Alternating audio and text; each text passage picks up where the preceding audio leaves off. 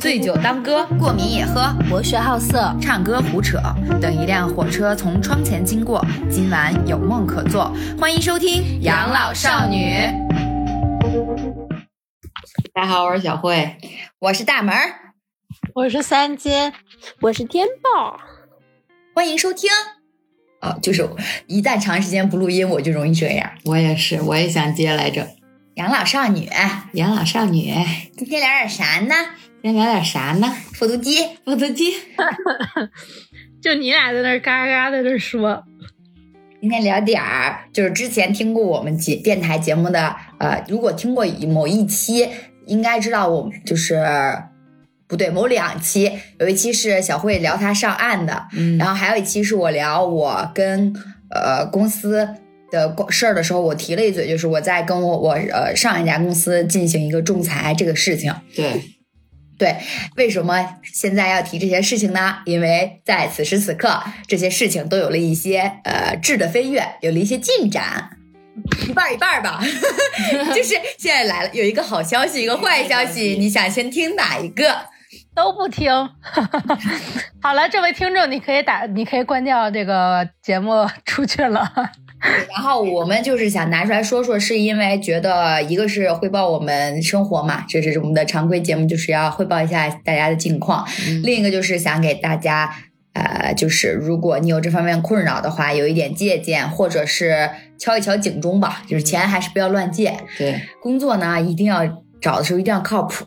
那么好，我们话不多说，咱们就进入今天的正题。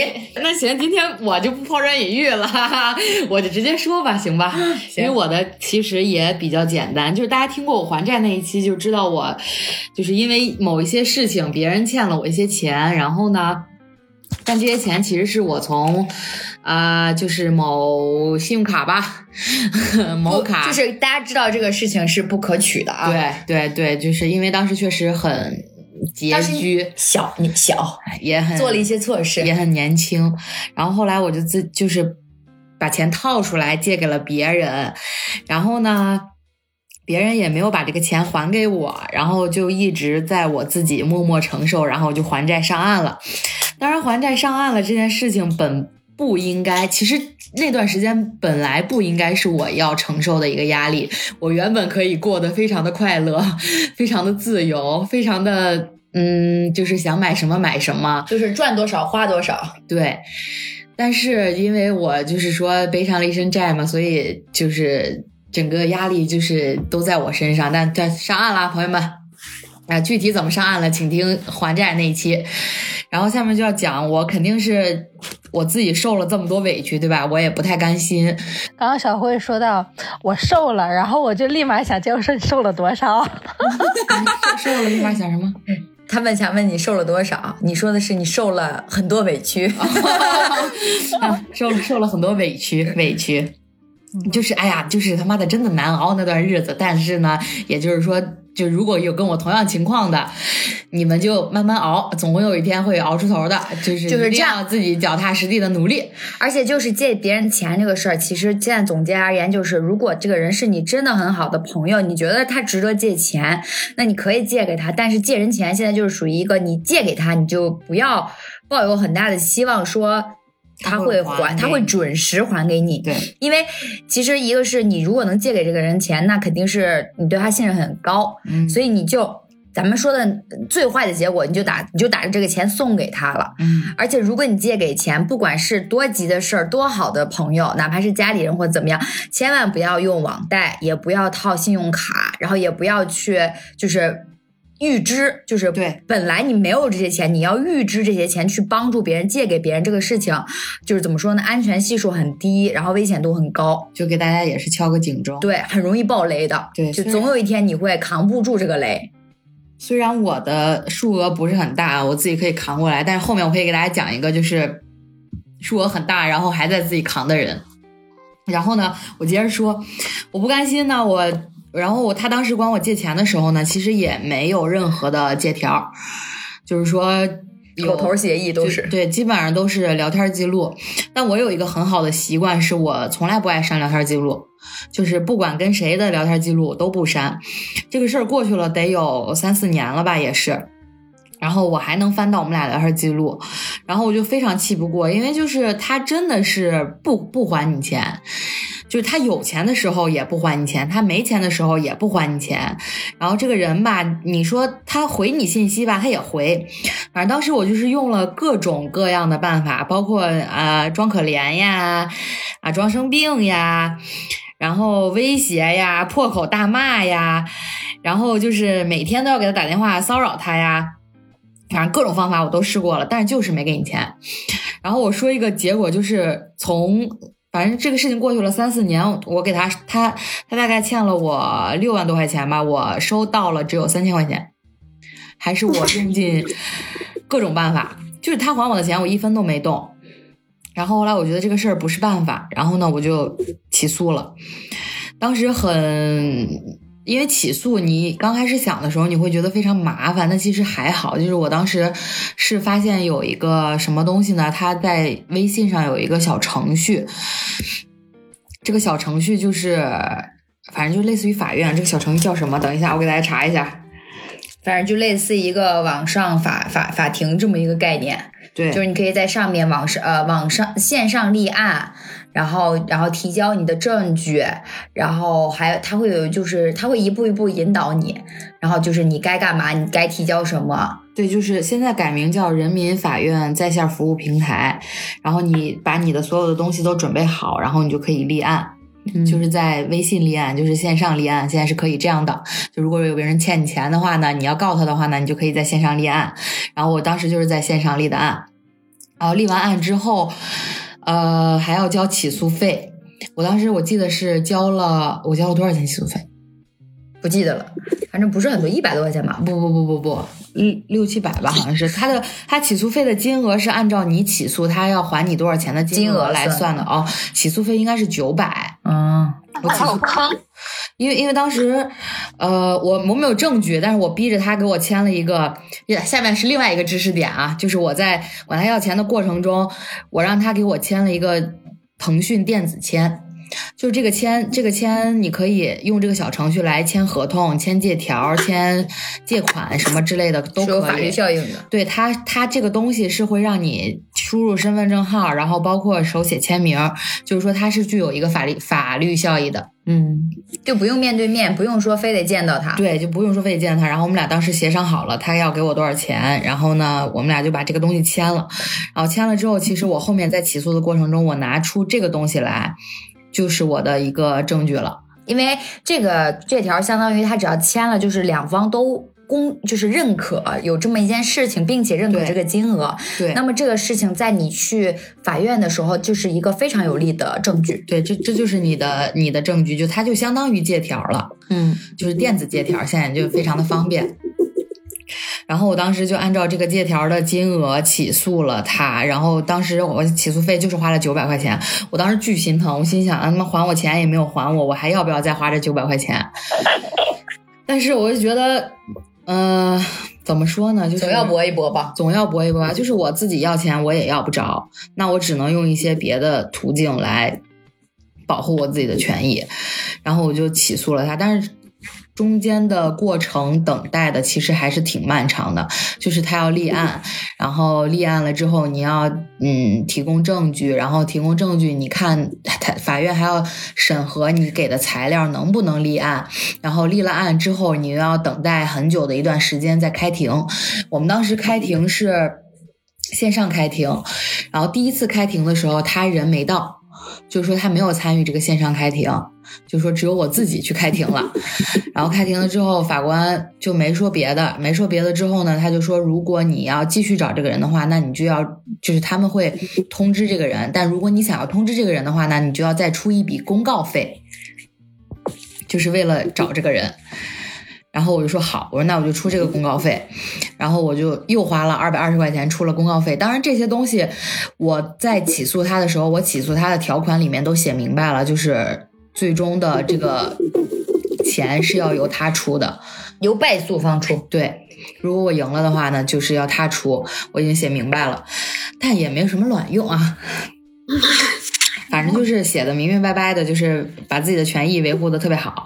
然后后来我们就送公告费送达了之后，法院又给我们规定了一个日子要开庭，然后当天开庭他还是没来，然后他没来呢。当天就是说，就是走了这么个流程，法官就给他直接打了电话，然后打了电话他就上来了。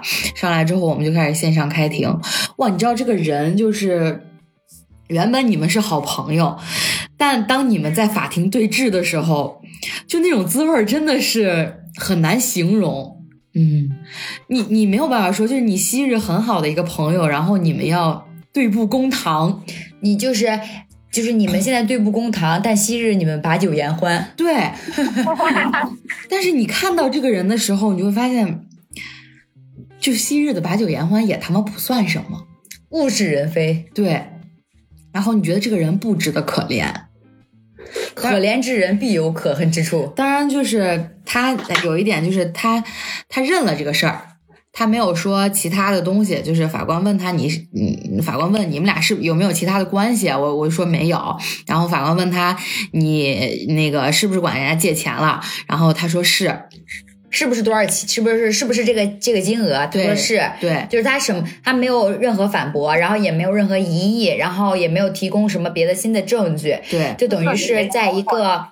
呃，完全没有任何争议的情况下，对，就结束了这次庭审。对，然后结束了之后呢，就是当然你第一步法院肯定是要给你调解嘛，他法院就跟你说你一个月还他多少多少钱，能不能还，然后最后一个月还多少多少钱，反正就是等于就在等在。就最后判下来的就是在一年之内要他把这个钱全部还清，其中包括我的起诉费和公告费，分期付款的形式。对，分期付款的形式，因为他可能一下子也拿不出来这么多钱，然后他就满口答应说好的，好的，嗯，然后他就当时那个审判，呃，他有一个审判长。是不是？就是我后来收到了一个啊，呃，就是类似呃判决判决书，就是把他的判决结果对告诉，然后把大家该怎么做这件事情也都告诉你了。然后它中间有一条是，呃，如果他有一个月没有按时还这笔钱的话，你就可以申请强制执行。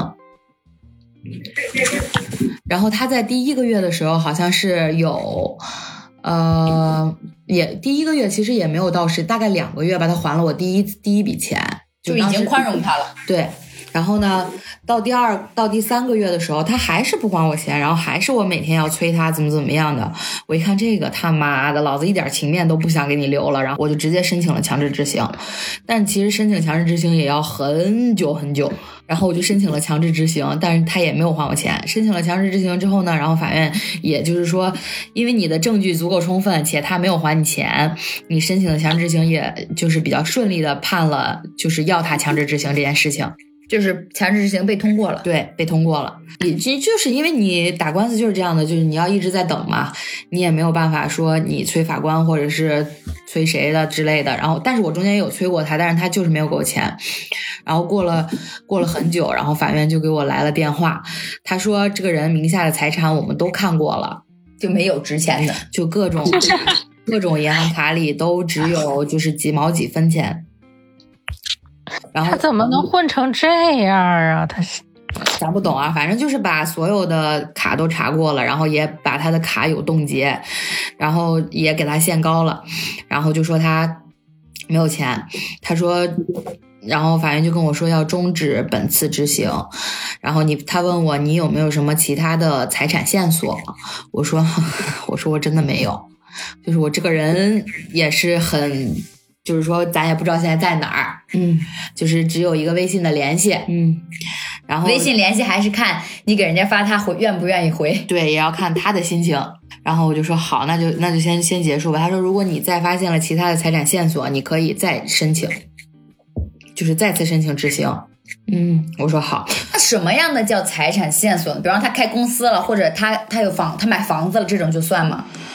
不知道啊，就是你很难，你很难知道他的流水啊。对啊，你也不知道他哪张卡里有钱，你也不知道他什么时候会有钱。对呀，他说，但是呃，就是限高这些，就就就挂老赖嘛。所以就是说，他根本没有工作。现在，因为如果有工作的话，你会有一张工资卡，每个月固定的会有收入。哦，我也不知道。那他现在卡里就只有几分几毛钱，他我只想说他咋活着呀？他不吃饭的吗？不知道你我他妈的四年了，我都不知道这个人怎么活着的。他他不会是在查之前他已经把就是转移了吧？没有，他并不知道我申请强制执行了。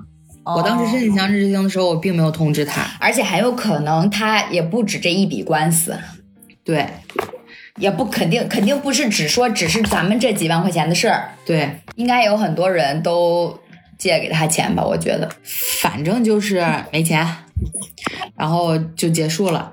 然后中间有一次，他给我打电话，他说：“他说是是他给我转钱之后的，他给我他当时特别痛快的给我转了两千块钱，然后转了两千块钱之后跟我说说那个说什么马上就要好起来了，说我后面有钱了，我再给你转，怎么怎么地，然后说我也上班了，说我肯定每按月给你打，我说好，然后后来就是强制执行了嘛，强制执行了之后就把他的卡冻结了，把他卡冻结了之后呢，他就他就刚刚好，他非常需要那张卡，当然我也不知道他那张卡。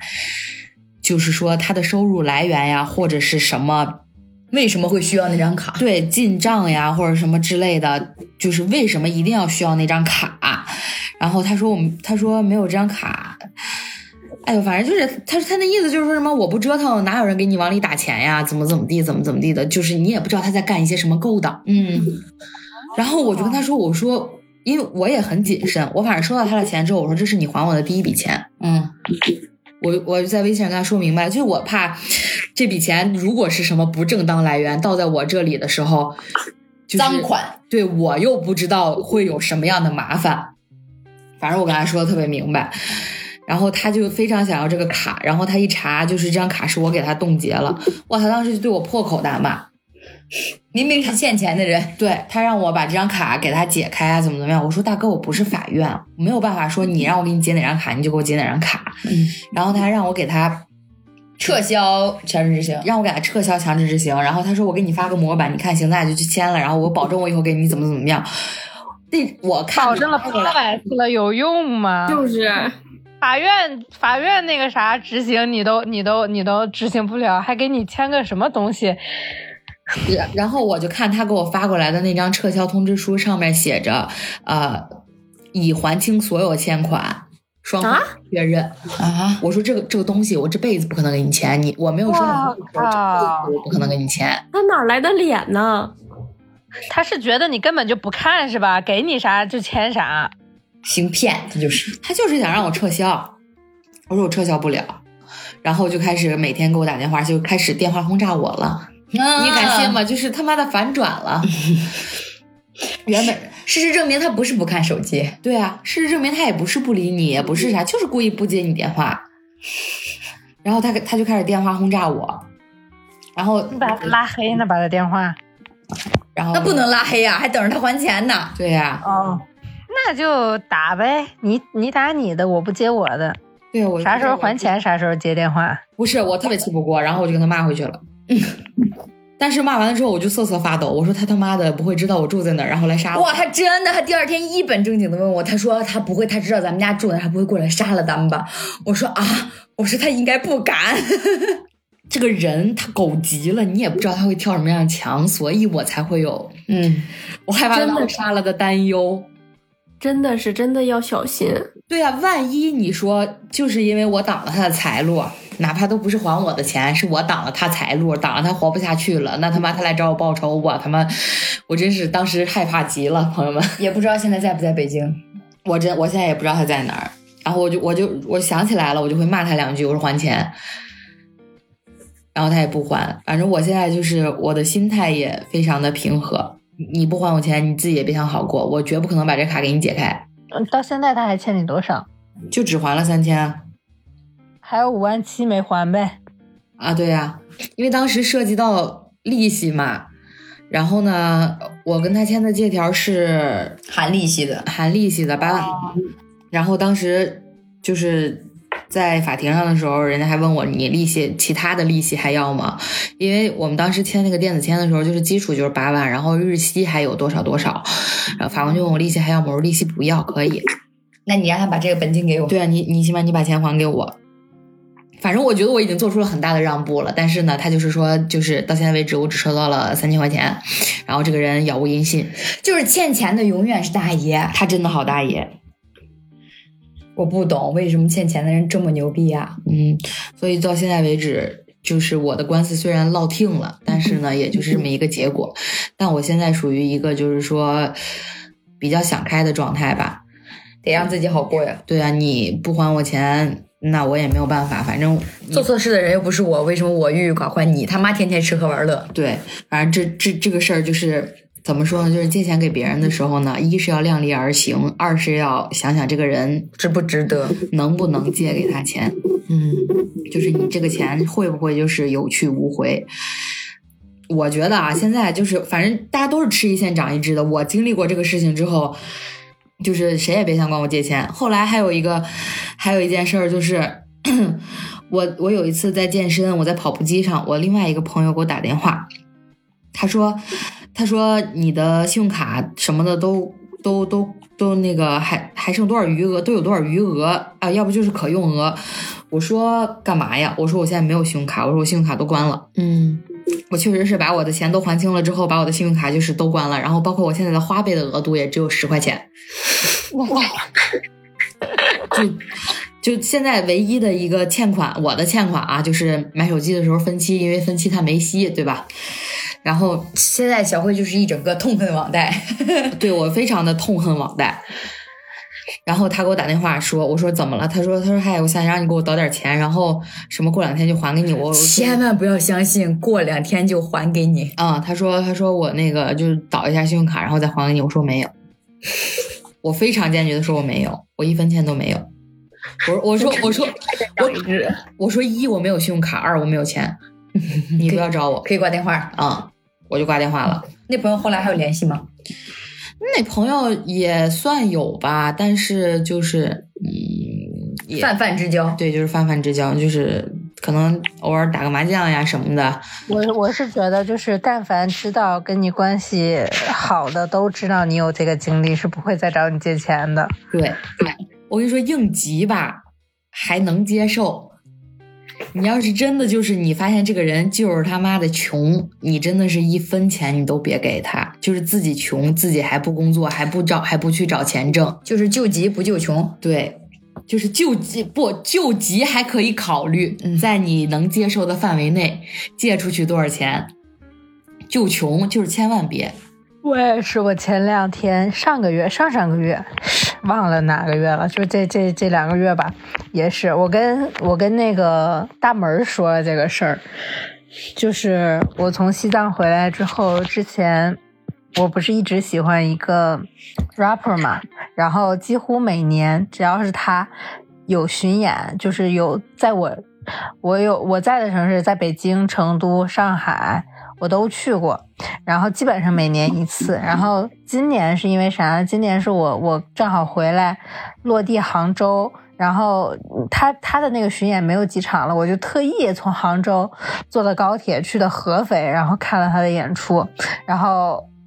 就是这么着，反正就是一直这几年，他也知道我的存在，然后跟我也吃过几顿饭，但是没有下一步啊，就是单纯的，呃，歌迷和歌手，然后一丢丢丢丢丢丢的朋友之交，然后上个上上个月他微他突然微信我，他说那意思就是你有你有那个呃，我忘了是一一万五还是两万五啊？他说你有这么多钱吗？他说好像是今年他的那个巡演就是不太赚钱，好像还赔了点钱，因为人比较少。就是他一直不太火，然后就是演出一次也没有没有多少人，尤其去年的时候疫情嘛，然后因为疫情他耽误了很多场的演出，然后有的都退场了，也有退票的，反正就确实可以理解是赔钱了。然后他过来问我借钱，然后我当时就一整个不理解，你知道吗？我说嗯，我说为什么为什么要来找我借钱？我说啊、呃，我就是我说没有，我说我，然后我我就问嘛，我说我当时应该给给大门截图了，我说那个我说大门快，我怎么回他呀？大门说你就你就正常回他呗，你就说你你就说你没钱，我说那个，然后我就回了他，我说那个我年底换了工作，然后手上也没有那么多钱，然后爱莫能助，帮不了你。怎么能张得开这个嘴啊你？就会发现他能张得开嘴，但是你张开嘴拒绝他的时候，你你很难以启齿。我真的不知道为什么。大家为什么是有这种心态啊？对啊，就是这种心态，我真的觉得特别那个啥，就是对啊然后。呃，然后，然后三金发给我的时候，我就跟他说：“我说你就直说啊，你就是没有钱啊，那为什么你会觉得帮不上他？你觉得愧疚？对啊，他跟你借钱，哎，嗯你就跟他说不好意思，我也没有，嗯，就好了嘛。对啊。而且我特别不能理解，就是你借钱归借钱可以，但是你不还钱这个事儿，就因为我自己，如果我管别人借钱的话，你会觉得这个事儿是个大事儿，你就一直惦记，就就想赶快还给人家。对我真的一直都在惦记这个事情，我每天脑子里都是我欠别人钱这个事儿。嗯，因为后面我就反正听过那个上岸的那期也都知道，就是我都是，就是后面也是管朋友借了点儿，但是我每次就是借点钱的时候，我那我，哎呦，你都不知道我得我得多难受。我有钱了，我跟你但凡发工资了，我把我自己生活费留下，房租留下，我能能还的钱我立刻还。那会儿我们，我我我在小慧的备注里都有括号，后面是一串数，就是，然后每每还给我一点，就在那个数里面，就那数就变动一下。对，到最后那括号没有了，他就贼兴奋，他说：“哎，我不欠别人钱了。嗯，真的，” 真的，关于借钱这一趴，我我长这么大，我好像借钱，其实我没有借过很大额的，就只有大学的时候，我唯一一次有印象的借钱的经历，就 就是我很离谱，我去泰国玩，然后玩冒了。然后学费你妈花完了，因为当时是属于一个什么状态，就是属于呃暑假结束要回去，然后那个九月份开学之前我们去泰国玩的，然后呢那个时候我妈妈给了我去泰国玩的钱，然后呢又给了我学费，因为她每每个九月份要交学费嘛，就下一个学年的学费，然后然后这个钱就在一起都在一张卡上。然后呢，我们当时就是其实玩没有花多少钱，当时就是去免税店买买化妆品嘛，就买冒了，然后大概就是缺了个几千块钱吧。但是那很致命，因为当时大上大学你是完全没有收入，你就每天就是每个月你基本上就是靠零花钱活着。那会儿还小，大二才，大三大四的时候你还会有一点，比方说出去兼个职啊，可能还有点收入。然后大那会儿我就真的是无语死了，我就我也不敢跟我妈说，我说妈，我就是就是花冒了是吧？其实其实现在想想应该跟妈妈说的，就是跟妈妈说这个事情才是一个，就是呃怎么说呢？从根本上解决这个事情，最多就是被骂一顿。就是你你当你欠钱的时候，你不要觉得你能还上，对，尤其是你借网贷的时候，你这个东西，我跟你说，如果你觉得你自己欠钱，你非常难受，那你就尽早的跟你的家长坦白，就是尽早的上岸。那你可能这个时候还的是一万块钱。对，当你觉得自己可以坚持来回来回的套各种网贷、各种信用卡，那你下一步可能就是二十万，就窟窿就会越来越大，那你给你家里带来的负担就会越来越重。就就是早坦白吧。然后呢，我当时就没有选择坦白，我也没有选择借网贷，嗯，我当然也没有什么裸贷啊，就是这些都没有啊。我当时就是 最真诚的向我最好的朋友发问，我说：“孙小慧，或许你有钱吗？” 然后孙小慧说：“你真牛逼。” 然后其实也好像也没有很多，两千块钱吧，不止。两两对学生来说，两三千不少了。对，反正两三千块钱吧。然后呢，然后哦，对，还有就是当时其实本来没有那么多。然后呢，我我我不不记得我当时讲讲爱情的时候有没有讲到这一趴。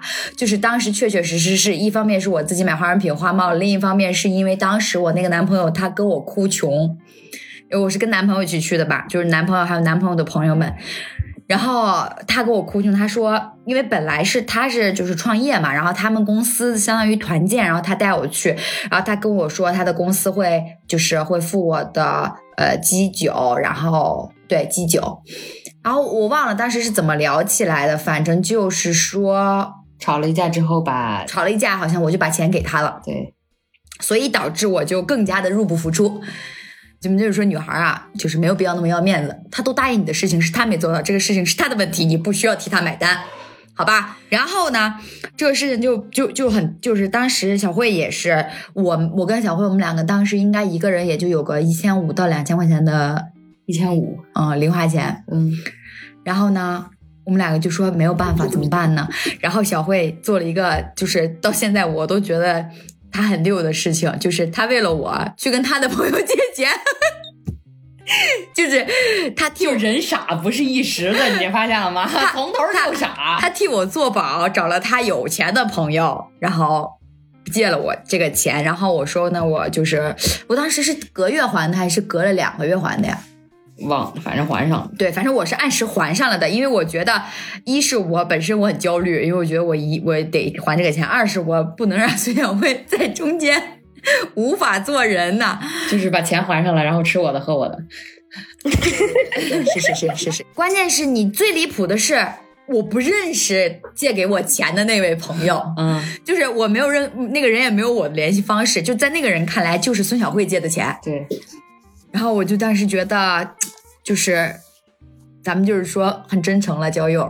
然后呢，我这这好像那是我到现在为止唯一一次借钱。然后后面就是大学的时候还老借钱给别人，但是大学的时候借钱都很常见，就是几你几百对几百块钱，就是什么哎没没有钱吃饭，因为大家都就是经常花冒。然后呢，说最你知道常常见的就是月底的时候，大家就开始纷纷的往自己的饭卡里面充钱，然后去吃食堂，然后等着下个月月初妈妈的那个零花钱到账。然后你看大家那个饮食水平，从月初到月末是呈一个递减的趋势。我跟大门从大学的时候钱就分不清，就是他的妈妈可能在月底打钱，我的妈妈就会在月初打钱，就是说月初吃他的，月底吃我的，就是哎就是这样一个节奏。对，就是相互依偎着过来的。对，所以就导致为什么后面我们两个来北京之后住在一起之后，好像住在一起也没有因为钱有过什么纠纷。我们俩到现在其实也也没有办法分得很开，就是主要就是每个人都很自觉，然后都很娇闷。哎，娇闷是个方言吧？就不自觉就会提醒他，该你该你该你定。也不用提醒，我就会定的，好吧？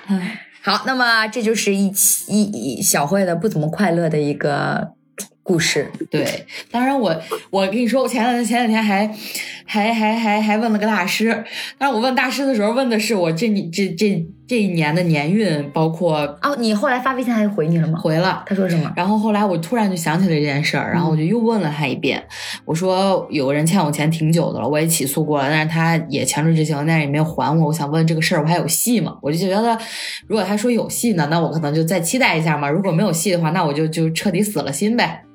然后他就说，这个东西就是你你摇一卦可以问到，但是呢，从你的就是这个运势上，包括还是什么上来说的话呢，大面上看不出来对他说还是还是有几率的。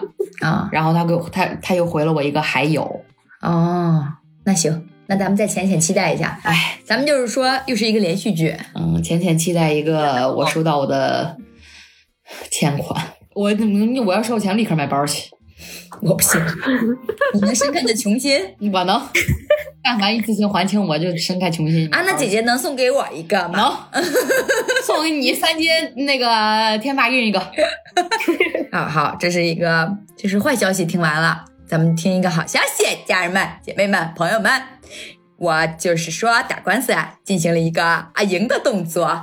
那么就是咱们、呃、从一开始讲啊，想当初呢，这个事情往前推，要推到今年是二零二三年、二零二二年、二零二一、二零二零年，是吧？嗯二零二零年呢，我入职了一家公司。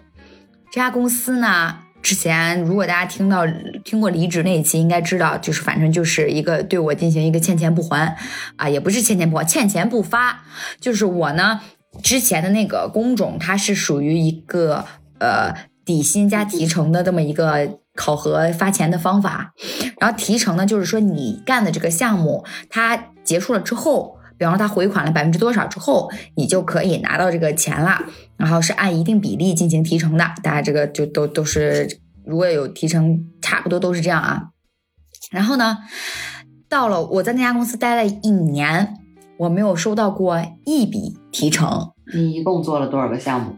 就我一共做了，咱们就是这么说吧，就一年没有停止，就一年我从来没有说哪一天是没有在做某某件事、某个项目的，就我没有一天是空闲的，就是很忙。然后那个时候接了很多个大项目，就是那种就是还还挺大级别的项目。然后呢，我当时就是其实我是想去刷简历的，就这家公司呢会接很多重大项目，我是想去刷简历，但是。我去了之后，我一笔钱都没有收到过的时候，我就非常的伤心，因为我怎么说呢？我当时去的时候还跟我聊得很好，就是底薪呢可能没有我之前高，但是呢提成会相对比例高一些，因为这样的话，其实你吃就相当于是按照他说的，就是多劳多得嘛，大家都觉得啊很合理啊怎么样的，但是你架不住他不发呀。然后呢，这个事情就来到一年之后，我发现不行，就是时间成本太。沉没成本太大了，就你越在这里面熬，你越拿不到钱。就这么跟你们说吧，我们那个同事有在那家公司待了十年的，基本上欠他的工资大概在六十万左右，就欠他的奖金。嗯，我天，我就觉得那我在这待着也没有未来呀，我不可能跟你我也耗到十年吧。他们那十年呢，就说哎，我怕走了之后这这毛钱都拿不着什么什么的。我说那我不能再在这儿拖着了，就是所以我就当时，呃，也是有一个就是换工作的心思，然后呢，好巧不巧的，就是命运反正使然吧，然后我就去了现在这家公司，中间就是基本上就是无缝衔接，其实也也也也运气也挺好的，然后呢，这个事情之后，我就我从那家公司走了之后，我就。转头我就开始搜，就是当时我要离职的之前，我就开始搜集证据，就是搜集我在这家公司做过这些项目，证明我工作量的证据。然后我就搜集了好多，然后之后我就临走之前，我留了个心眼儿，我就说我要把我的奖金全部都列出来。然后呢，我想让我的老板给我签字，就那意思是说你你现在没有，因为他给我的理由就是说没有钱。就是公司账户上没有钱，没有钱支付你，然后呢，也不是不支付你，只是说没有，他就是拖着你。然后呢，我就说，我说行，那不是那不是没有，那咱们就签一个东西，就是说我现在呢不图你现在立刻就给我，但是你最起码得给我一个数字，我才证对保证我才能走。比方说，你就说啊，这些钱是我公司该给你，然后但是现在没有给你，或者怎么怎么样的。因为之前他就一直这样，其实已经有很多的离职的同事都已经就是告过他们了，所以他就留了一个心眼儿，就坏心眼儿。他就不，他就他就说这个钱我可以认，但我不签字儿，我还让他盖公司的公章，他更不可能给我盖，他就各种躲我，你知道吗？然后我要离职那时候，就是我一基本上叫谁是见谁也反正也没有那么顺利，我找谁聊这个事儿呢也聊不明白。然后我们公司呢也没有一个非常完善的离，甚至没有一个非常完善的奖金制度，也没有一个所谓的离职的时候要给你把这些奖单奖金清算的那么一个流程，反正就是很屎。然后呢，也很水，就是整个反正就是非常的不健全，很流氓，很流氓。然后呢，我就我就说，我说那行，我说那我不写金额，因为我觉得我肯定得要一个东西，我才能走。我说那我不写金额，我只写我做了哪些项目。然后呢，这些项目是有合同额的。那合同额，你既然跟甲方都签了合同，那合同额是板上钉钉的事儿，对吧？嗯，咱们就把合同额写在上面，然后把合同写在不就是把这些项目写上，就证明我做了这些。和项目，那么这些项目有这些合同额就可以了。然后呢，就在我的不懈努力之下，终于是给我签了一个相当于没有金额的这么一个表格。我说好，然后这这这个事情就成了我后面相当于最有力的证据。然后我出我从公司走了之后，第二啊当当当月当月我就去。仲裁，我不知道大家知不知道，就是有一个呃劳动仲裁，就是说，嗯，它不叫官司，就是在打官司之前的一步手续，就是专门为这种公司跟员工之间产生纠纷的时候解决的，就是仲裁，对，就叫仲裁。就比方说他欠你工资，或者他欠你这种劳务的合同，什么，只要你们中间有合同，就可以来这里，然后那个国家就是相当于他会有一些法律援助给到你，其实是比打官司要好的。就是要好解决的，有的是有的，如果公司相对靠谱一点，其实在仲裁这这一步就可以解决。然后我就去仲裁了。然后当时我跟我同时期差不多前后脚离职的还有一个同事，我们两个人就整合了一些我们两个手上的资料，然后内容什么的，然后我们就相约一起去。仲裁那个地方，然后提交证据，然后写那个起诉起，就相当于这它叫什么？我忘了它叫什么，就类似起诉书那种，就是你要阐述你的你你要告什么，他欠你多少钱，然后你有什么就是诉讼要求，就他都是要写一个那个东西的。然后你就跟着他，呃，他会有工作人员一步步的教给你，然后他还会，他很好的一点是，他有就是那种公益的法律援助的律师。嗯，就是他那个地方专门有一间有两间房间是有律师在那里的，他就是义务的帮你看你的合同，帮你找就是帮你找你能不能赢，然后你应该从哪方面入手，你找一些什么样更有益力的证据，能够就是对你更有利。这个我觉得还挺好的，因为我实不相瞒啊，家人们，我就是一个法盲，在这件事情之前，我是狗屁不知道，我就当时我就觉得。我就像一个愤青一样，我就说你就是欠我钱，你为什么就是就你知道就是那种法盲啊，简简单就说就是法 法盲大门。然后呢，当时那个律师我挺感谢他的一个男律师，他非常细心的对我进行了一个就是疏导。那他会跟我说，他说你看你这个是怎么怎么样，你应该怎么怎么样，你要提供一些什么样的证据来证明，然后呢怎么怎么样，他就会给你提供一些突破口。然后这个事情就很顺利嘛，然后就交上去之后，他就会跟你说，那你回家等等一个啊，因为他你自然而然的晴天，对，等一个自然而然的晴天嘛。他因为他他收到了你的请求之后，他要去联系你告的这家公司，然后告诉他，哎，你的员工仲裁你啦，你也要给公司一些准备的时间，然后公司呢也要准备那个证据，提交证据，就相当于跟我是走了同一个流程，但是倒了一个时间差嘛。然后好。差不多等了两个月多，得有两三个月吧。我接到了一通电话，那通电话就是说说那个他联系到公司了，然后呢，嗯，公司就是呃，反正就是相当于就是知道这个事情了，然后现在呢要把这个彼此的呃，就是公司提交的证据。发给我，我提交的证据发给公司，就相当于把公就是证据给对方看一下，然后呢，给了我一个呃开庭的时间，跟我说你到时候就来就行了。然后呢，呃，带着什么什么东西，就是我准备那些材那个证据嘛，然后包括原件、复印件，大概他会有一个要求。然后如果你有录音或者视频什么的，他还要刻盘，然后等等等等这些琐碎的事情之后，好，到了开庭的那一天。哦，他他会寄给你一个开庭的通知单，就是那个是纸质的，嗯，就是相当于法院要走一个流程嘛。然后你拿着这个东西就去了，去了之后呢，就进了一个，怎么说呢？他跟我在电视剧里看到的法庭不一样，就是我我大家在电视剧里看到的法庭就是那种，就一进去就有法官的那个桌子，然后就是有犯罪嫌疑人坐在那个小笼子上，就大家就是不是都是那种印象？但我开庭的时候是。就是法官中间主主主审判长，审判长，然后旁边两个，呃，叫什么啊？审判员啊，审判员啊，然后就是就是面向我们，然后我们就是在视频两面是我们，嗯，那那你那你是立在手用手机立在桌上，电脑我用电脑啊，然后呢？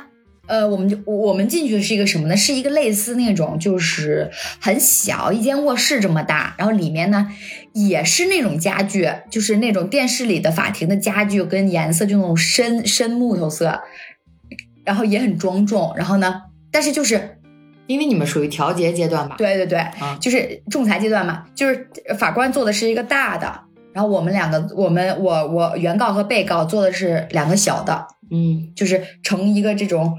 嗯，打麻将缺缺一位，三缺一的这种这种这种方位做的，嗯，然后呢，有一个他不叫法官，仲裁的那个人好像是叫啊不重要，咱们就叫他法官吧。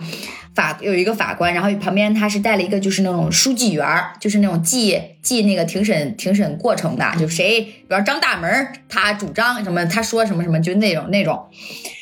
然后我我当时不是跟我同事一起嘛，然后我们两个的案子就合并成一个案子了，然后就我们两个就一起出庭，然后当时就是特别怎么说呢？我以为是很简，就是因为我去开这个庭之前，我小慧在家里开了她那个庭，当时就很快，小慧小慧大概五十分钟就结束了。然后我当时还跟小慧，我我记忘了我俩是约了吃饭去还是约了干嘛去？嗯然后我说等我结束，那个我说应该很快，我说你那个呃你那个都十分钟，我说我这最多半个小时就完事儿了。结果我开了三个小时，家人们坐进去之后就开始。就就是先是啊、呃我是呃法官谁谁谁，呃，原告谁谁谁，被告谁谁谁，就介绍完一遍之后，因为呃公司那边来的就是法务嘛，就是代理人，嗯然后呢来了之后，呃就开始第一第一步就是宣读什么，呃庭审纪律，就是大家都一样的啊。然后第二步就是呃开始对，呃对那个证据一页纸一页纸的对。我从来没有想过，我就是一个法盲，你知道吗？一页纸一页纸的对，好像不能就是一页纸上的一行字一行字这么对，你知道吗？然后呢，你主要你会有你会提交的时候，你会写一个证据清单嘛？那个证据清单就会有，比方说第一项什么劳务合同，第二项什么什么，反正就是各种你提交的相关证据。有的是证明他欠你钱，呃，没给，比方说我那个签字儿那个小表格啊，还有一些是证明你做了这个工作就好了，然后就之类的。最后对完所有的证据之后，我那个时候才知道，就是对证据要对完了要问对方。就比方说，你我的证据，我是被我是原告嘛，公司是被告，他就会问原告的这份证据，他有他会一份一份的问哦，就这份证据，呃，被告你认可吗？然后当时我们那个公司的那个，因为他是律师嘛，就他很他很他很懂，他就说我认可，但不呃呃不是我认可其真实性，但不认可其目的性。我都傻了，家人们，我都不知道他在说什么。不是啊，这啊！后来我反应了一下，他应该就是说我这个证据绝对是真的，啊但他觉得我这个证据不足以证明，比方说不足以证明他应该给我钱，嗯哎，是这个意思，就是目的性他不认可，但他认可真实性。嗯然后呢，后来后来他他法官还会把公司拿的证据说，哎，这是被告的证据，原告你们有异议吗？啊我我们一般都会说没有异议。我想我想知道，公司的证据就是说，呃，比方说他们拿了一个证据，就是说证据证明这个项目没有回款，哦，他然后他的他的理由，他从始至终都没说不认，这个就是最恶心人的，就是我认，但我没有，就跟就跟小慧是一个状态啊，就我欠你钱这个事儿我认，你跟我说的这个数我也认，但是我没有钱给你。然后呢，我们就我花了三个小时啊，跟他一条一条的捋，一个项目一个项目的对，所有的金额全对了一遍之后，他跟我说要调解，就是说我们第一步就是调解，看能不能调。我当时就说我说可以调，我说嗯，如果他能就是就是各让一步的话，我觉得呢可以调。然后呢，他就跟我说我大家我诉求的是，当时我诉求的应该是十万多一点儿，十二三吧，啊，对，十二三万吧。然后，但是当时包括一个月的工资，然后到后来他是开庭之前把工资发给我了，相当于他拖欠了工资，然后就是十二三万里面减去我的工资，其实还就还是十十万多吧。嗯然后呢，我就说，我说这个你你调解你怎么样呀？拿拿出点诚意嘛。这个不要脸的公司跟我说一万二，啊离谱吗？家人们，往往往往往百分之十去砍呀！我第一次见到这么砍价的。他跟我说先给你一万二，后面的部分呢，就是如果回款了我再给你。我说那我们能签署一个协议吗？我说我可以拿这一万二，然后你没给我的部分，你可以跟我说你要，比方说你要分期给，分期每期给多少钱，大概给多久，多少多少年之内把这个东西给完，然后你签一个字，然后盖一个公司的公章，其实就跟就跟你刚刚说的那个一样，嗯就是你你你走的那一步，就是法院替你走的那步，你可以啊分期付。法院当时仲裁也是给了我们这样建议的，啊我说可以，我也同意了。啊我说如果你能够把这个东西给我签了，保证在比方说在两年内或者三年内你把这个钱给我，我当时觉得对一个公司来说十万块钱，我三年内我真的有点扯淡了，我觉得。就是然后我说我说如果你哪怕你三年内能给我，我说你签了这个字儿也行，因为当时其实我不太想走官司，因为我觉得很麻烦，因为会消耗我自己的很多就是时间成本。但是啊，事实证明没消耗多少时间成本，大家不要觉得打官司麻烦啊。然后呢，要学会拿起法律的武器来保护自己。对，就是他们就是就是认定了你觉得打官司麻烦，所以他他才会觉得啊这点钱可能你们也不会，但是你就多少钱锱锱铢必较。我跟你讲，然后呢，他他跟我说他签不了这个协议。我说那你，什么意思呢？我说那你跟我调解什么呢？嗯然后呢，于是当天第一次开庭就以不欢而散结束了。嗯结束了之后呢，我就跟，其实仲仲裁的那个法官，他的最重要的目的就是调解你，他就是想两边给你和和稀泥，能把这个事儿解决就解决了。然后我就我就跟仲裁仲裁那个人就老是给我打电话，就是说，哎呀，我这边也在跟公司努力，然后呢，你看看你这边能不能就是说让一步，然后呢，就是大家各自都让一步。我说我可以让，但是我我最大的底线，我说就是那样了。我说我也没有办法说，我就钱我就血汗钱我就说不要就不要吧。我说我没有这方面道理，我凭什么让他欠我钱哎？嗯然后呢，这个事儿不就就就僵在这儿了嘛？加在这儿之后呢，就开始就开始一一直在打电话，就是同不同意，不同意，同意不同意，就是反正各种，最后就是没调解成功。仲裁那边就说说，呃，没有调解成功的话，我这边就会出一个调解，就是仲裁书。仲裁书上他会，但就是仲裁是这样，他最无无论最后调解成与否，比方说没有调解成功的话，仲裁书上是会就是会说他认他支持某一方，嗯就是他不会跟你说啊这个事儿就不了了之了。嗯仲裁那边的法官他会跟你说，就是他会出一个书，就是说我比方说我支持被告。或者我支持原告，我觉得他应该怎么？他会写一个非常长的，就是把你们开庭的所有的过程都写在里头，嗯然后包括所有的证据，他也会写在里头。然后呢，当时我们结束之后，这个仲裁书就是占我们的，就是觉得说是原告，呃呃，就是，哎，那应该怎么说啊？就反正就是说原告是对的，嗯然后呢支持原告的这种这种诉求诉求，然后但是就是被告就不。然后呢，我们当时就去领，就是又给我们打电话，让我们又去一次仲裁那里，又领这个仲裁书。然后我拿这个仲裁书，我又去找了一次律师，我说我现在应该怎么办？因为我是法盲嘛，对吧？然后呢，律师就跟我说说这样，你拿着这个仲裁书呢，在好像是十五天还是一个月，我我都忘了啊，反正就它有一个期限，就是在这个期限之内，你去法院提起上诉。上诉对，如果就是如果你提起上诉，就是法院会去通知公司的。如果公司公公司，如果公司应诉，就是你们就在打官司；如果公司没有应诉，那么比方说。他也会有一个期限，就比方我打我开始提起立案的那天开始，好像是七天还是十，应该不是七天，应该是十五天。嗯十五天之内，如果他没有应诉，就是直接判我赢。嗯就是可以强制执行他了。我说好，我说那我就去，我就去那个进行一个打官司的动作。然后呢，我也是在网上打的，就是我在网上立案，然后呃提交证据，然后呃走了一个流程之后，然后我要呃书面在递就是邮寄邮寄一个这个这份证据和清单给我的法官，然后他会派一个法官给我，然后我要跟法官联系怎么怎么样。然后这里我就说到一个，我唯一在整场官司里面最不舒服的就是这个法官的态度。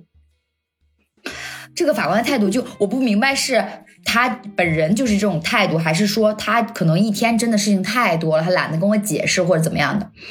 他给我打的第一通电话，就是我把这个立案交上去，资料全都交上去之后，大概过了也又得过了一两个月，然后就说我立案成功了，然后法官就开始给我打电话联系我。这法官上来就就跟我说说，你期望你期望的金额是多少？我说我告的就是那些，我期望的就是那些。哦哦，呃，是这样。当时我忘了说一个，就是仲裁书上会给一个金额，就是他支持我，他支持我拿到多少钱。嗯然后当时应该是就是八万九千多，不到九不到九万块钱，因为是当时对证据的时候，有一些就属于哎特别扯，就有一个项目属于公司压根儿没签合同，嗯所以他没有合同金额，嗯所以也没有办法算我的提成。当时就问我要不要计较这这，就是还要不要算？我当时就想的是，我可以不算，但是你剩下的你不能再扣我。我觉得，因为我当时就是被仲裁那个人说服了嘛，就我觉得那这就是我的让步了，我一个项目都不算了，你还想让我怎样？嗯，所以到最后基本上就是相当于九万块钱吧，咱们就打九万块钱算。然后呢，我就说，我说那是什么意思呢，法官？我说我就是九万块钱的诉求啊。他说，他觉得我不真诚啊，啥意思？就是原话不是这句话啊，我也忘了啊，反正就是传递给我的意思就是说，我不我没有我我没有就是以真诚的态度调解，因为法官开庭之前他会先给你打电话，也会给公司打电话，就相当于呃问问一步调解，对，问问你们有还有没有戏，可不可以调解，就是尽量不要打官司。然后他就问我，那个我也跟公司这边联系了。然后呢，这个我也了解了一些公司这边的状况，然后怎么怎么样的啊，说确实是公司反正也经营不善或者怎么样，就我说这跟我有什么关系？对呀，反正就是当时我就我就直接在我直接在我现在这家公司的办公室跟法官就是一个对峙，一个怒吼，我真的很生气，我就觉得我是。我是被害者，为什么就是一而再再而三的让一个被害者频频让步，而且脾气之差，态度之不好，就是一上来就是那种，他哦，那个法官还冷笑我，就好像那意思就是这种事儿我看多了，然后就是啊怎么样那种，就好像我我好像在要一笔不义之财，我在敲诈一样，就这种感觉。然后我就我就特别不爽，然后当时他这个法官，因为我们不是两两个同事，就是我跟我同事一起嘛，然后都又合并了嘛，然后呢，我那个同事也接到了他的电话，他他当时就给我一个微信吐槽，他当时就跟我说我是欠这个法官的吗？然后我们两个就一个打电话进行一个互相吐槽，真的他真的特别没有礼貌，家人们，我不知道他是就是男的还是？就是女的，但是我不我不明白他为什么这样对我，我不知道是就是说，就是司法的无情，还是说他真的很忙，然后没有空跟每一个这个来打官司的人温柔以待啊。反反正我可以理解，我可以理解，但我不能接受。就是可以理性说这件事儿，但是你你站在另一方来指责咱们，说是还没有诚意，你这是啥呀？对啊，然后我就是我可以理解他就是这个这个这个冷漠，但是我我我我没有办法认同啊。然后呢，后面就是开庭了，呃，就是第一波调解失败了嘛，肯定就是失败。然后呢，就开庭，开庭当时是疫情特别严重，然后就没有办法去面对面开庭了，然后就呃跟小慧一样，就是在一个线上开庭的动作。然后我收到了那个开庭的通知书，我发现那个网址就是。开庭用的那个 A P P 软件跟小辉用的是一模一样的，于是我就用小辉的电脑进行了一个操作，然后非常的顺利，然后呢也是有了一些经验，然后开庭之后更离谱了，家人们，他就是一整个不耐烦，他就是像班主任一样坐在那儿，他拿一个杯子，他就是喝水，喝完水之后，他就是一个就是非常不耐烦的问我们。一些个叫什么庭审的规则，我说好，我们都都行。因为你知道开庭线上开庭就是非常不稳定，因为网络影响太大了。然后你有的时候一两句一两句你可能听不清，他也听不清你说话，你也听不他清楚，听不清他说话。然后你就要一直说啊不好意思不好意思，刚才我没听清或者怎么样，然后就很他他就他就很烦，他还很烦，那谁不烦呢？那那没有人做错啊，那是网络的问题啊，对不对？然后呢，他还就是就是各种，反正哎呀，我不想聊这个法官了，反正就是他很烦。然后呢，在他的这个整个过程之下，第一次开庭，我跟你们说，第一次开庭我干了什么？我又把那些证据对了一遍。第一次开庭的整个过程跟内容跟去仲裁一模一样，那又得好几个小时。啊，又两三个小时吧，我又能理解，是因为呃，法官肯定不是同一个法官嘛，你也不可能让一个法官跟另一个法官有时间说交接这么细的事情，你肯定是就是被告跟原告说的是最最充分的嘛，是吧？他也开庭也必须也理，就是开庭的流程上，按法律流程来说，你也必须有这一步，对吧？我说好，我说那那咱们就是进行一个再次诉说我的这个我的这个证据，然后说完之后呢？就说好，那么就让你看笔录，说那个签字，说有没有不认同的呀，然后怎么的呀，然后就第第一次庭审就结束了。然后结束之后呢，就说你要再等，再等下一次开庭啊、是是会通知的。好，差不多又有一个月吧，我就等来了我的第二次开庭，然后我就收到了，因为他每次开庭之前他会给你寄那个就是邮寄那张纸，就是纸质的一个开庭通知书，然后呢我就收到了，收到了之后呢，我又又又又呃等待这一天的到来，只要这一天到来了，特别离谱。这一天到来之后，我又按时坐在电脑前，打开我的软件登录，然后摆好摄像头什么之类的，迟迟没有人来，你敢信？只有我自己，我之前也是，就等，一直等。就只有我自己。然后更离谱的是，我那个同事睡着了，的。我说今天开庭，他说哦是吗？我忘了。然后呢，他就上来了。他我们俩我们定的是两点钟开庭，两点十分我把我的同事叫醒，到这里法院法官都没来哦。然后过了一会儿，我忘了是我忘了又过了多久吧。然后法官来了，法官来了说。还不是法官来了，是法官的书记，就是书记员，就在旁边记那个打打字那个人，他来了说，嗯、说他们法院就是好像是有密接，然后呢全都居家隔离了，然后呢说那个没有办法开庭了啊、要再另行通知。哇，那为啥不提前通知呢？对呀、我就我就很无语，你为什么不能给我打个电话呢？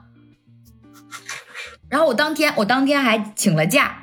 在家里，就就因为他是工作日的下午开庭嘛，然后我要请了假在家里，然后等来了一句啊，嗯，他们都隔离了啊，没有办法开庭，然后特别离谱，然后后来后来就又通知我，然后开庭，然后是有某一天早上的九点钟，然后我又准时去开庭，然后开了庭之后，嗯，第二次开庭也是很简单，就是说呃那个。彼此还有没有调解的可能？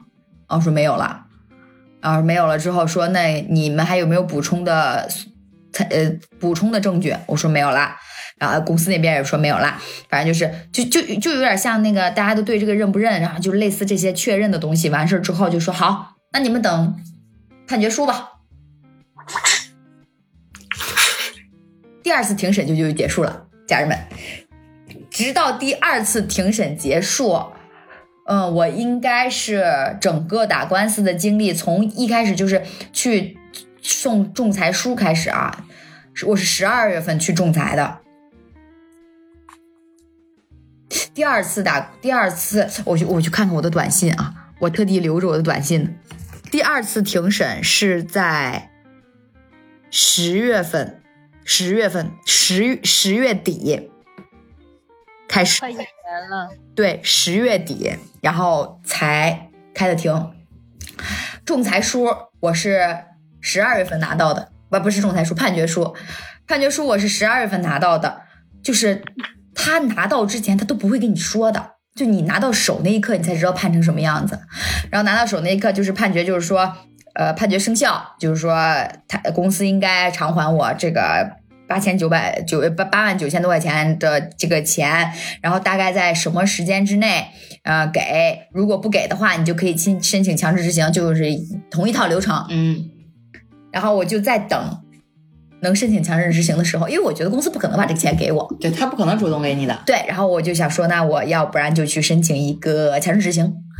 然后呢，我申请强制执行了吗？申请了。我还教你怎么申请。对对对对对对。然后呢，呃，很很显然他没有按那个期限给我钱，于是我去申请了强制执行。呃，对，那你整个过程呃就是有花费吗？没有花费，我们的整个呃钱都是呃属于是败诉方出，我们也不用先垫付，哦，这点儿确实是比小辉那个要强一点儿。我申请了强制执行之后，大概在今年我看看啊，一月份，十二月三十号这个神圣的日子，我突然就收到了一笔钱，家人们，我就很快乐。当天我就是很快乐，我觉得全世界就是说还是可以相信法律的。快乐没有持续多长时间，就把这份快乐转交给了你的妈妈。对，因为我我个人是存不住钱的，然后我跟我妈说了，我说我第一时间我就跟我妈分享，我说我打官司赢了什么的，然后我妈说，哎呀，是吗是吗，还挺快，然后怎么怎么样的，其实也整整一年，差不多吧。嗯，整整一年，其实你说快吧，也不是很快，但你说慢吧，其实比我想象中的要快了。嗯，然后呢，我一当时我以为怎么也得拖个两年三年的，然后呢，而且甚至我有一度，我有一段时间我都就是觉得这笔钱就是拿不回来了。我为什么去告？我就觉得我想我钱已经拿不到了，我说我不想让公司好过，我说因为因为而且我也想赌口气，就是因为你知道，如果这个公司有官司上身，这公这个公司是没有办法上市的。啊，对，所以我必须我他能恶心我，我为什么不能恶心他呀？对，然后我就跟我妈说，我说我、呃拿到这笔钱了，然后我妈还挺高兴的，然后我妈下一秒就说啊，那把钱打给我吧。哼，对，所以就是说，就是这个钱只在我的裤兜里待了短短的，嗯，可能连一个小时都没有吧，然后这笔钱就被转出去了，所以就是说也转出去的瞬间，我跟小慧说，我说啊，怎么好像没没有得到了 这东这份快乐？就相当于努努力了两年。哎，真的是，真的是。然后我妈特别搞笑，然后我妈居然还没心没肺的说：“哎，这样也挺好的，要是每一笔都按时给你发了，你就换没了。啊，对啊，啊，没错，”然后反正这就是我的经历啊，就是还是劝劝告大家，如果是跟公司有就是工资或者奖金上的纠纷，一定要勇敢的站出来。对，就是你不要就是说算了，嗯，就是一定要就是维护自己的权益。就而且多少钱多算多呀？我有个同事也是一家公司的，就是两万块钱，他也在打官司，嗯，他也赢了。就是其实这种这种事情上面，就是员工赢的概率是很大的，对，因为你只要有强有力的证据证明你确实干了这个东西，而且你有相关制度，你应该拿这个钱，但你没拿到，那么基本上也就是时间问题了。对，就是时间成本。但是其实也还好，就是它不会影响你的正常生活，它最多也就是麻烦，就是麻烦在你可能要总接电话，或者是也不是总，就是调节的那段时间你总接电话。如果不调节的话，其实就是等待，就一就是一一段时间的了无音讯。就而且不要大家大家不要把这个什么打官司呀，或者想的很仲裁呀，就觉得很沉重。就是不是，就是好多人一想，哎呀，我要就是呃上法院了，我要打官司了，我好丢人啊，怎么怎么样？没有，拿起法律的武器，维护你自己合法的权益。怎么会丢人啊？你不觉得？对我也对，哪里有丢人？我觉得能有，我觉得真的好能打官司的人都是很有勇气的人。非常非常多的人会这么想，说就算了，不要就是沾上官司啊，什么惹上是非啊，怎么怎么样的。我倒是也没有想到，我在一个年纪轻轻二十几岁的时候就意识到自己是个法盲，并且觉得不真的是个法盲。就大人大家如果是真的是闲着没事儿，可以稍微稍微，咱不说学法，咱去看看那个那个叫什么张三那个老师叫什么？法外光图张三吗？对，就是听听他，我觉得真的有用。就是大家还是要，最起码你得知道别人什么时候侵犯到你对，了。侵犯了你的权益。对，嗯就是你，你还就是，最起码你在法庭上你要说，我我承认他的真实性，但我不认同他的目的性。有一些我觉得应该应该大学课程里有。对，就是你这，而且那一瞬间，你如果不找律师，你就是我真实感受就是孤立无援，就是我问谁都不是都都不知道。就是你这么跟你说吧，咱们考虑这个问题的方向，跟律师站在法律层面考虑这个问题的方向完全不是一个方向。而且很多东西，那个律师问你的时候，你都没有想到说哦，还得想到这个层面。就咱们看的有有的时候有点太太小了，就是律师他看的其实更全面、更多维，就是角度更广，而且他确确实实可能也见得多了，确实他懂法，他就知道该在哪个角度去做这个事情。然后比方说哪个角度这公司确实是理亏的，或者怎么样，你怎么样才能赢？这个不，咱说不得不服啊。嗯，要不说公司都欺负咱们呢，因为他知道大多数人都是不懂的。对，真的是真的，大多数，而且你们知道，就是无知到什么程度吗？就是之前我在那家公司的时候，不是也好多人都打官司嘛？然后那会儿我就是我就是我就说那个钱我拿不到嘛，然后好多人就会问我说你出就是你离职之后你会仲裁吗或者怎么样的？我说我会仲裁，我就是觉得我也没必要藏着掖着，我就直接跟他们说我会仲裁。然后后来我开始仲裁的时候，大家就都知道了嘛。我不知道他们从哪儿听到的风声，可能是法务那边说的吧，因为我仲裁之后法务会收到嘛。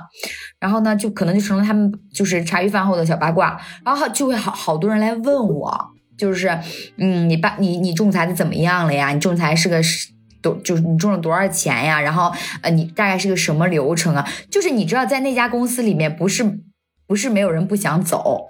就是基本上所有人都想走，但是他们就会觉得说，我啊，我我我我打官司能赢吗？或者是我仲裁我能拿到这笔钱吗？那如果我拿不到了，是不是就是就你很可就我我这么说可能不太合适，但是我当下真的是这么理解，我觉得有点可悲，就是他们在抱着一个空数字，就是我哪怕在这个公司里挣挣挣挣挣两千块钱。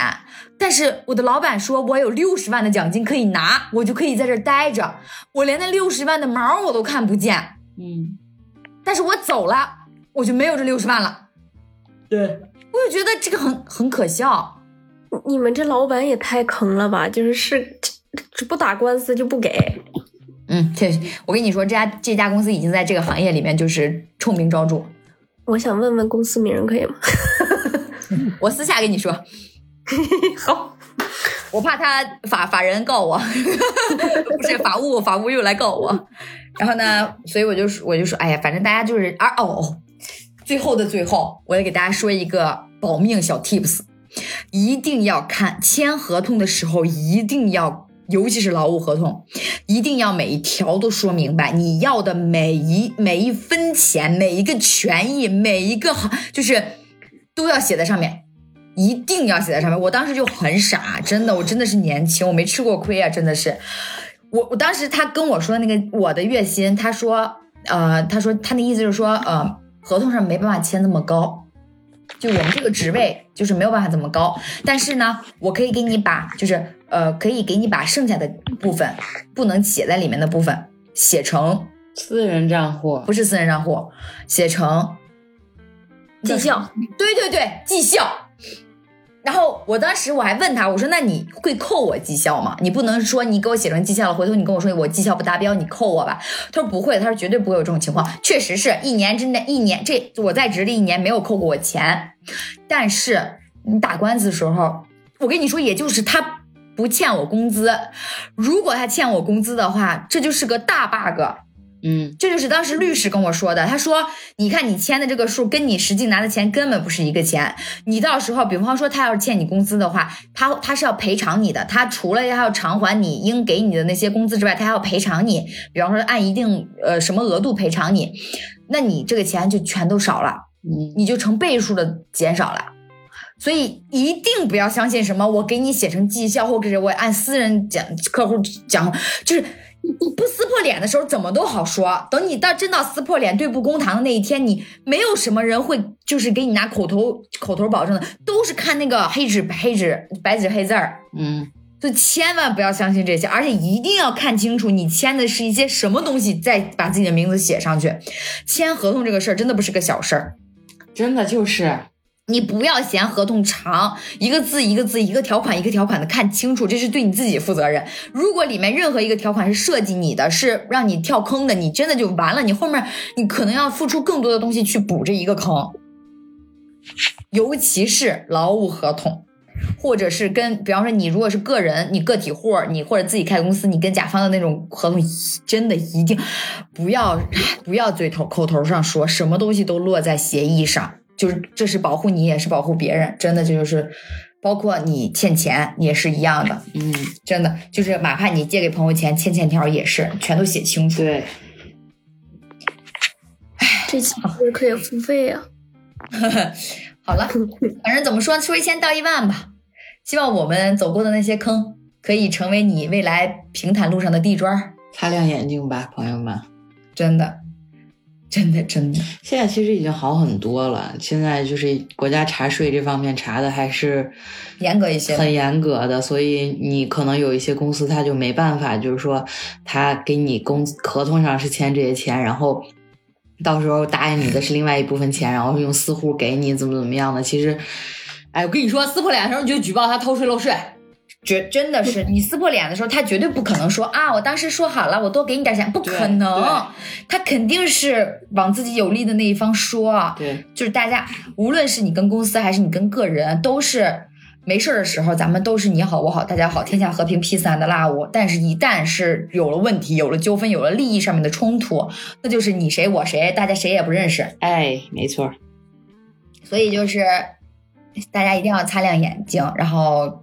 别别把自己放在一个很危险的局面上，嗯，然后有就很多事情就是还是要有防范于未然，嗯，尤其是我觉得随着年龄的增长，包括这个呃我们面儿的扩宽吧，就以前咱们可能就是一些劳务合同啊，可能你后面不知道大家有什么大老板什么的，你可能合同很多，然后什么的，你我觉得还是要谨慎、谨慎再谨慎。最好还是找一个律师，就是如果金额很大的合同的话，还是找一个律师帮你看一下，然后法务啊什么的都可以，然后对走一个保障。因为大家如果不懂法的话，就比方说我嘛，肯定是个法盲。就是我跟你说，如果我要开公司，我绝对不能省的钱就是财务跟法务。所以就是以上就是我们的本期节目，哎，希望大家都不欠钱。不催不催款，希望大家财源滚滚，财源广进，有的是钱，一定顺一一生顺利，不打官司。就这吧，家人们朋友们，我们下期节目再见吧，拜拜拜拜拜拜。